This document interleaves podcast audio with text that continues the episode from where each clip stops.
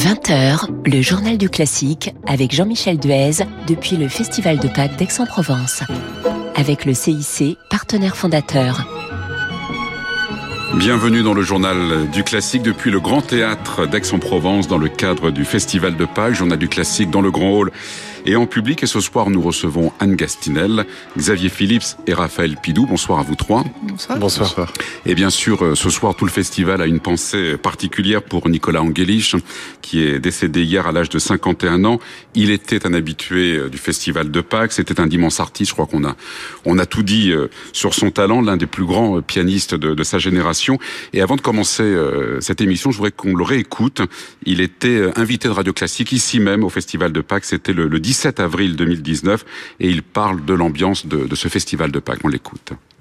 Ah oui, oui, tout à fait. Euh, je suis déjà venu euh, quand même euh, plusieurs fois ici dans, le cadre du festival et puis c'est évidemment quelque chose de spécial de retourner dans un endroit où on se sent bien avec des gens qu'on aime parce que voilà, c'est un repère affectif, musical, c'est important. Voilà ces propos donc de Nicolas Angelich euh, sur Radio Classique avec Olivier Bellamy. C'était il y a deux ans, il y a trois ans même en, avril 2019. Euh, Xavier Philippe, évidemment, ces propos traduisent évidemment l'ambiance hein, de, de, de, ce festival quand il parle de, de repères euh, affectifs, et ça traduit aussi euh, l'immense générosité qui, qui, se dégageait de, de Nicolas Angelich. Mais oui, c'était c'était lui. Ça, c'est ça fait ça fait bizarre d'entendre sa voix si jeune c'est c'est terrible. Et euh, et euh, c'était effectivement c'était Nicolas. C'est-à-dire que ce qui transpirait du personnage c'était cette humanité. Aussi une très grande fragilité. Je, je l'ai connu euh, ben, je l'ai connu euh, quand il était, enfin quand on était tout jeune au conservatoire, j'avais joué avec lui, j'étais déjà euh, complètement subjugué par ses, ses, dons pianistiques, par cette espèce de, de, de, talent incroyable qui dépassait de loin le, le cadre de son instrument. Mais aussi, euh, c'était un, un, garçon immense et qui avait l'air d'être toujours euh, quand même euh, dans un dans dans une fragilité quand même euh, permanente. C'était quelqu'un qui, je pense, avait des difficultés à, à vivre les les choses de la vie. tout, tout semblait tout semblait éreintant pour lui, alors qu'il avait une force incroyable, une énergie incroyable au piano. Et quand il jouait, c'était une évidence aussi. C'était une évidence absolument, et je pense que bah, je ne le connaissais, je le connaissais pas assez bien pour pour m'aventurer à dire des choses personnelles, mais ce que je ressentais de lui quand je le voyais jouer, c'était que la scène était son son endroit, voilà. Et euh, bah, c'est un très grand artiste qui nous a quittés, de toute évidence. Vous lui rendrez hommage tout à l'heure avec euh, Anne Castinel hein, en jouant une, une pièce tous les deux à, à, en, en, hommage à, Nicolas Angelich. Et vous, tous les trois, vous participez, c'est ce, aussi pourquoi vous êtes invités évidemment ce soir du Journal du Classique, vous participez à ces deux concerts intitulés Les violoncellistes français. Alors le premier euh, a eu lieu hier avec Emmanuel Bertrand, Félix Gaillard et Marc Copé, les six suites pour violoncelle seul de Bach, et puis le second aura lieu demain, mercredi à 20h30. Ce sera juste à côté, à l'auditorium Darius Milhaud. Au programme, euh, les cinq euh, sonates pour violoncelle et piano de Beethoven avec Guillaume Bellhomme et euh, Jérôme Ducrot. Alors j'aimerais justement qu'on rebondisse une nouvelle fois sur ce, cette ambiance un peu particulière qu'offrent les, les, les, festivals. Et ça vous permet notamment d'assister au concert des autres. Je vous ai vu, Xavier Phillips, Anne Gastinel aussi, assister au concert au récital de Juan Flores. Vous étiez également, euh, Raphaël Pidou, hier soir au, concert de Yu Bang. C'est important comme ça d'aller écouter les, autres entre, entre de, de concerts, euh, Raphaël Pidou? Ah ben C'est plus qu'important, c'est un bonheur de pouvoir partager ça, ici notamment, euh, parce que tout est prévu aussi pour ça, ça fait partie de l'accueil chaleureux qu'a euh, qu mis en place euh, Renault, je pense aussi, et, euh, et toute l'équipe du, du, du, Grand Théâtre de Provence, et je veux dire que ce sont des moments privilégiés pour les artistes. Voilà. Mmh. Anne Gastinel aussi, oui, c'était important pour vous d'aller écouter un chanteur. C'est plutôt rare hein, qu'un instrumentiste ah, à côté de la voix. Un, c'était un concert absolument ah, oui. euh, extraordinaire, mmh. vraiment mémorable. Et puis, bah, non seulement ça, mais écouter mes collègues aussi, parce que hier, au concert des, des suites de Bach, j'avais la chance de, d'ouvrir le bal, donc j'ai pu tous les écouter après. Et euh, en pole position, en fait. Voilà. et, euh, et, et, on n'a pas si souvent l'occasion, en fait, d'écouter les uns les autres. Et moi, je me suis régalée. C'est ça qui est important dans ces deux concerts, c'est qu'en fait, vous partagez la scène avec d'autres, mm. avec vos confrères, et vous les, vous les écoutez. Alors, il y a un marathon, évidemment, parce que c'est quand même pas, pas rien. Hein, mais pour le public, mais en même temps, je pense que c'est un côté très ludique, parce que, parce que aucune esthétique est la même, aucun son, et moi, pour avoir échangé un peu avec le public hier, ils étaient très, très galvanisés, justement, par ça. Ils m'ont, ils m'ont tous dit, ah, mais c'est génial, en fait, de, de passer comme ça d'un univers à l'autre et ça peut être un côté avec beaucoup de guillemets mais un petit peu moins fastidieux que l'intégrale des suites avec la même personne quoi. Ce que vous ressentez euh, Oui, oui, j'ai ressenti aussi le, le, bonheur du public hier. Les, il y avait beaucoup de jeunes au concert aussi et puis euh, et puis je trouve que pour nous c'est bien, ça fait travailler l'ego. C'est c'est très agréable en fait. C'est très agréable. Non non mais ben, c'est vrai que se retrouver vous comprendrez ce que vous euh, voudrez. se retrouver dans l'ambiance dans de la salle du track, c'était quand même c'était quand même assez cocasse hier. Faut que tu expliques ce que c'est que la bah, salle en fait, la salle du track, c'est avant le avant l'entrée au conservatoire ou euh, avant avant euh, une phase de concours. Euh, on se retrouve tous plus ou moins à se à s'échauffer dans la même salle. Donc, on se souvient de ces jeunes années où on se regardait plus ou moins en chien de faïence. Et là, en fait, c'est plutôt un, un, un, grand moment de fraternité. C'était très drôle hier. Je me suis retrouvé avec avec Raphaël et Marc, et puis on, on, était tous les trois à la fois en ré majeur, en mi bémol majeur et en do mineur. Et puis, euh, mais bon, on, on, on voit qu'on traverse finalement les, les, mêmes choses. On traverse ça différemment, avec euh, plus ou moins de nervosité, mais enfin, on se retrouve tous euh, ici, euh, à peu près au même âge. Je ne dirais pas lequel, bien évidemment. Euh, bien. Mais vous ne les faites pas. Mais, merci, c'est gentil. Surtout toi. mais, mais finalement, c'est quand même extrêmement chaleureux, alors que le pari est quand même osé, finalement, de mettre de mettre six violoncellistes comme ça sur la même scène et de leur dire bon bah allez chacun à votre tour euh, aller défendre euh, votre beefsteak, si j'ose dire. Et dans deux programmes différents. Euh, oui, bah Alors, il y a un lien pour pour vous entre ces, ces c'est ces deux compositeurs, ces deux œuvres surtout en fait. Voilà. Disons que c'est la, c'est la, c'est la bible du du, du, du petit répertoire du violoncelle, qui est devenu soliste en, en, poussant ses, ses voisins. Non, non, mais c'est, c'est vrai que c'est, c'est magnifique de pouvoir avoir cette opportunité-là. Et euh, je dois dire que Renaud y est pour beaucoup. Et, d'ailleurs, il, il, il, nous a avoué hier que il, il sait pas s'il peut faire ça avec les sonates et partitas euh, pour violon, s'il peut réunir comme ça tout, tout plein de collègues et pouvoir partager un tel un tel cahier. Mais je pense que c'est euh, voilà, en tout cas au, violoncelle, on est rompu à ça. On aime on aime euh, partager et, faire circuler l'information entre nous. Mmh. Parce que vous êtes habitué aussi à la musique de chambre. Alors vous, par exemple, le, le, le trio Wanderer, et de toute façon, ce sera. Vous voulez dire demain... intrinsèquement que les violonistes n'y sont pas habitués Moi, je, rien dit, je pose des questions. Après, on peut interpréter les propos de Raphaël Pinou, c'est autre chose. Je crois qu'il y, y, a une super entente globalement ouais. entre les violoncellistes. Quoi. C'est, une bonne race. Oh. On s'entend bien, non?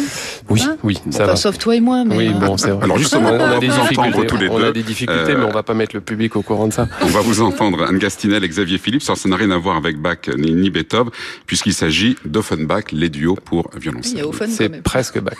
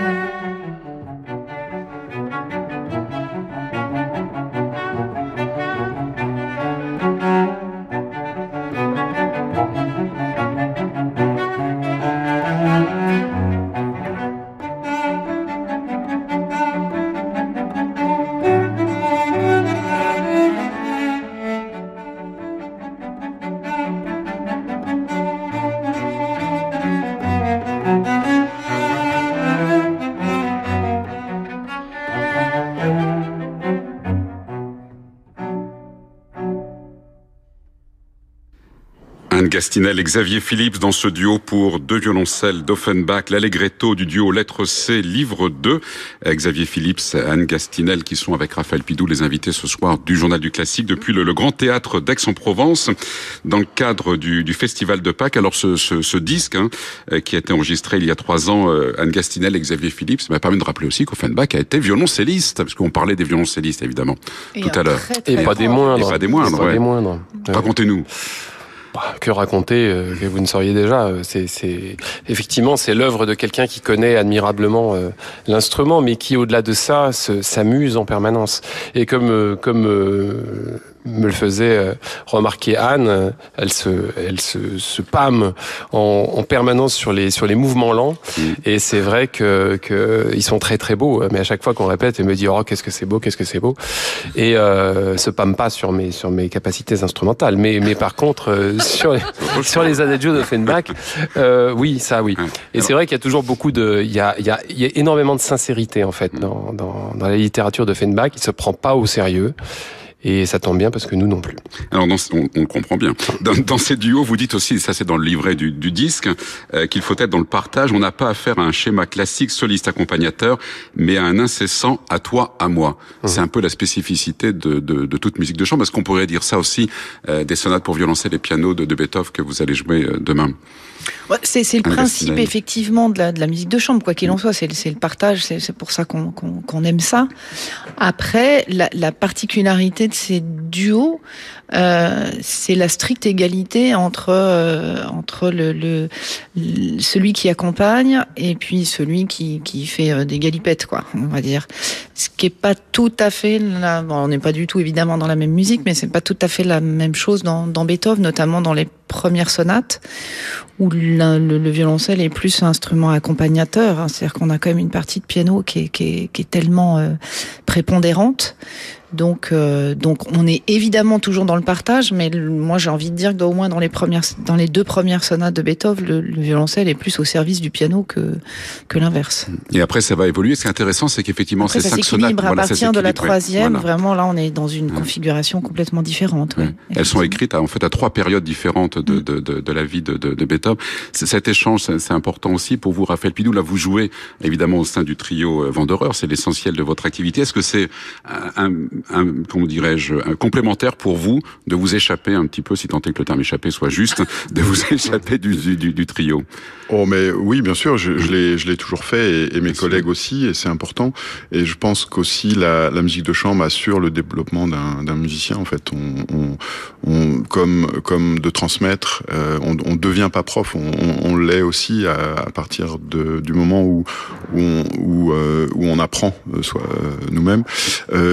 Et puis ce que je voulais dire, c'est qu'avec Beethoven, c'est vraiment une évolution, comme le rappelait Anne, magnifique du, du répertoire du violoncelle. C'est-à-dire que c'est grâce à, aux musiciens, aux virtuoses de l'époque de Beethoven que il, il s'intéresse au violoncelle et qu'il il, il se met à, à développer autant de autant pour notre instrument, et on le voit aussi dans la littérature pour, euh, pour trio, et puis évidemment avec ce concerto, le triple concerto de, du même auteur également. Qui sera au programme. D'ailleurs d'un des concerts ici du, du Festival de Pâques. Alors contrairement au Offenbach qu'on écoutait euh, tout à l'heure, euh, Beethoven ne pratiquait pas le, le, le violoncelle. Est-ce que ça se ressent dans son, dans son ah écriture?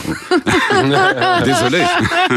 et, et, en même temps, il a, il a évidemment beaucoup travaillé avec, avec Duport, il a, il a joué avec lui-même, et donc on, on le sent très très très au fait. C'est-à-dire quand on passe au pouce, c'est-à-dire qu'on va dans l'aigu, il est il est quand même assez assez bien renseigné, on va dire. Oui, il n'y a pas de non, il n'y a pas de choses infaisables. Euh, finalement, il y a délicat quand même. Hein ouais. Non? Oui, oui, bien sûr, bien sûr. Mais... C'est-à-dire, c'est intéressant, ça reste délicat. Ouais, C'est-à-dire que vous êtes tranquillement euh, dans le piano et tout d'un coup, il faut euh, hop là faire quand même. Il y, y, a parfois dans certaines sonates des, des, des petits bouts de phrases comme ça qui sont pour moi plus pianistique que, que violoncellistique.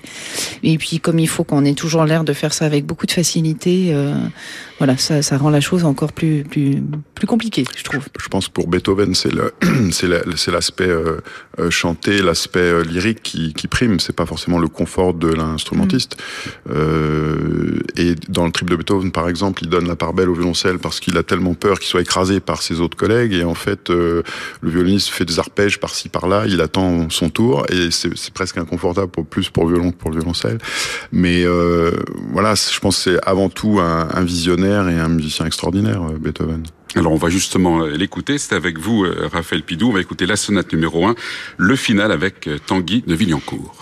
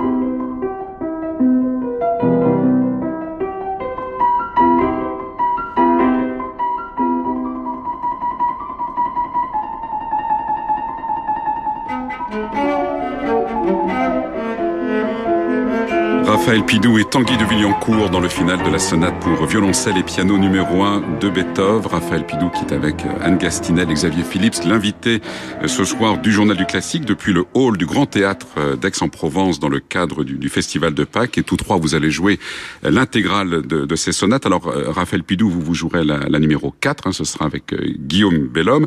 L'enregistrement que vous avez fait de, ces sonates, c'est avec Tanguy de Villancourt. Est-ce que changer de partenaire, ça a une influence sur le, sur le jeu?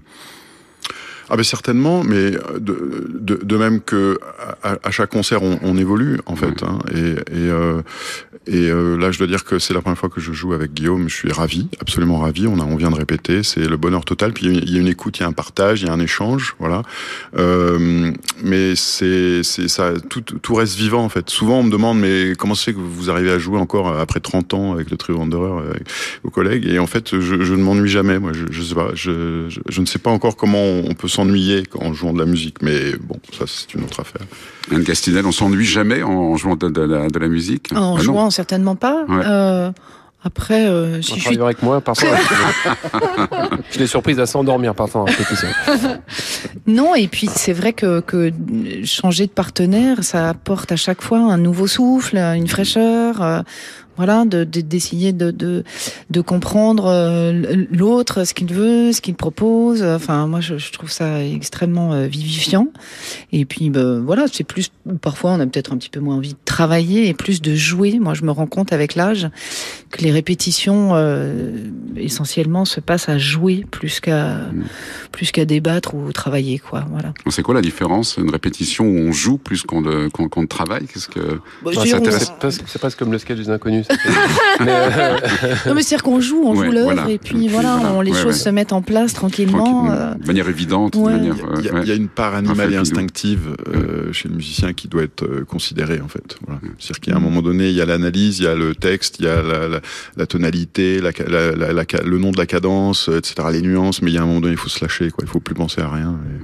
Oui, mais après, effectivement, il faut, il faut aussi savoir composer avec les personnes qui, qui pensent les choses, qui ont une structure différente euh, et c'est vrai que parfois, il y a des musiciens qui aiment bien parler, qui aiment bien expliquer, qui aiment bien savoir si, enfin, si on est bien d'accord, quoi. Et c'est vrai que moi, je suis, enfin, je suis un peu comme Raphaël par rapport à ça, comme Anne, j'imagine. Je préfère jouer que les choses se mettent en place euh, assez naturellement. C'est ce qui se passe d'ailleurs avec euh, avec Guillaume, avec, avec Guillaume Bellhomme, avec lequel j'ai le, bonheur de jouer la, la, la cinquième sonate. Ça s'est on a déjà répété, ça s'est passé de manière extrêmement organique, très simple. On, on, on, on pressent tout de suite aussi euh, ce qu'il faut faire pour que l'autre se sente bien. Et c'est là où ça rejoint ce qu'on disait tout à l'heure sur le fait de je crois que la musique de chambre c'est ça. C'est c'est quand on n'a pas la phrase. Et même d'ailleurs quand on a la phrase entre guillemets faut écouter ce qui se passe en dessous même si c'est un accompagnement. Ça ne veut pas dire pour autant qu'on doit faire n'importe quoi. Donc c'est un échange c'est un échange perpétuel euh, et peu importe finalement qui a le le crachoir si vous me euh, passez l'expression euh, ce qui est intéressant c'est justement cette interaction euh, permanente. C'est ça qui rend la musique vivante et, et c'est ça qui donne du plaisir, à mon sens. Donc justement, cette, euh, ces, ces, sonates, Xavier Philippe, vous les aviez enregistrées en, en 2015 avec mhm. euh, François Frédéric Guy, c'était il, il, y a sept ans. Est-ce que mhm. votre vision de, de, de, ces œuvres a, a changé en, bah, sept oui, ans, forcément? Ouais. Surtout justement grâce à cet enregistrement. Et on, on, se fait toujours la réflexion, on se dit mais on les joue tellement différemment, il y a tellement de choses qui ont, qui ont mûri depuis l'enregistrement, c'est maintenant qu'il faudrait les enregistrer et euh, parce qu'en fait, c'est vrai que l'enregistrement est une phase qui est extrêmement importante pour le développement parce qu'on on, on, jette énormément de force, on donne beaucoup d'énergie euh, dans l'enregistrement même et les choses en fait se décantent même sans travailler ces sonates. C'est, on revient à ces sonates peut-être six mois, un an plus tard par le, le truchement d'un concert, le hasard comme ça d'une programmation et on se dit tiens c'est, c'est comme les suites de Bach. Mmh. Ça, ça a continué de, de mûrir mais c'est les, c'est la force des, des, des grandes musiques, des grands compositeurs, des grandes compositrices, c'est que leur musique continue de vivre en nous, même si on ne les travaille pas euh, quotidiennement. Elles vous sont indispensables à, à vous trois. Ah oui, enfin moi je, je, je, pour revenir à des choses un petit peu un petit peu tristounettes, mais euh, mm. moi c'est c'est des suites de bac par exemple pendant le confinement. Euh, heureusement qu'elles étaient là quand même. Ouais.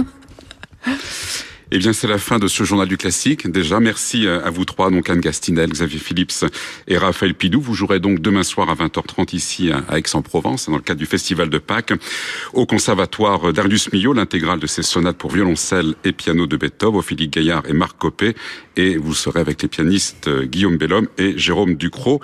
Mais avant de, de nous quitter, on évoquait tout à l'heure hein, la mémoire de Nicolas Angelich et Anne Castinel et Xavier Phillips. Vous avez voulu lui rendre hommage en musique. Alors, vous avez choisi justement euh, Offenbach qu'on écoutait tout à l'heure pour rendre hommage à Nicolas Angelich. Un mot peut-être de ce que vous allez jouer. Bien, il s'agit d'un adagio du mouvement central, donc d'un des duos de la lettre E, particulièrement touchant. Et euh, voilà, en répétant ce, ce morceau tout à l'heure, on s'est dit Anne et moi que bien plus que des mots, voilà, une pensée musicale euh, serait mieux. Eh bien, merci. On pense tous évidemment à, Nicolas Angelich, à cet immense artiste qu'il qui, qui a été.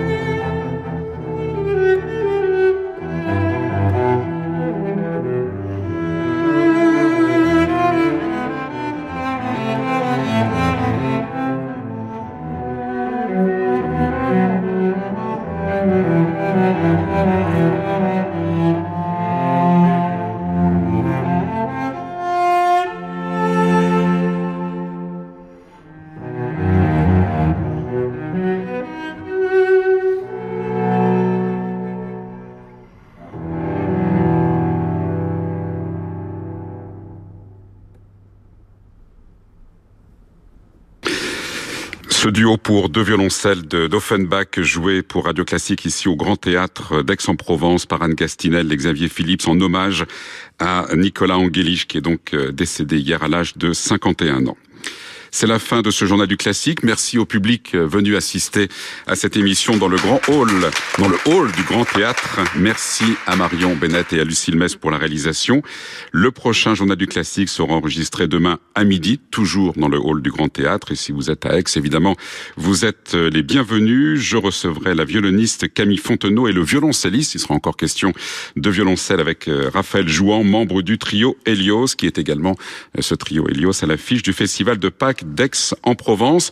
Alors nous n'allons pas quitter le Grand Théâtre puisque dans un instant nous allons vivre en direct le concert que va donner l'orchestre de chambre de Lausanne, dirigé du violon par Renaud Capuçon, au programme Les quatre saisons de Vivaldi et beaucoup moins connu deux concertos pour violon du Chevalier de Saint-Georges. À tout de suite pour ce concert.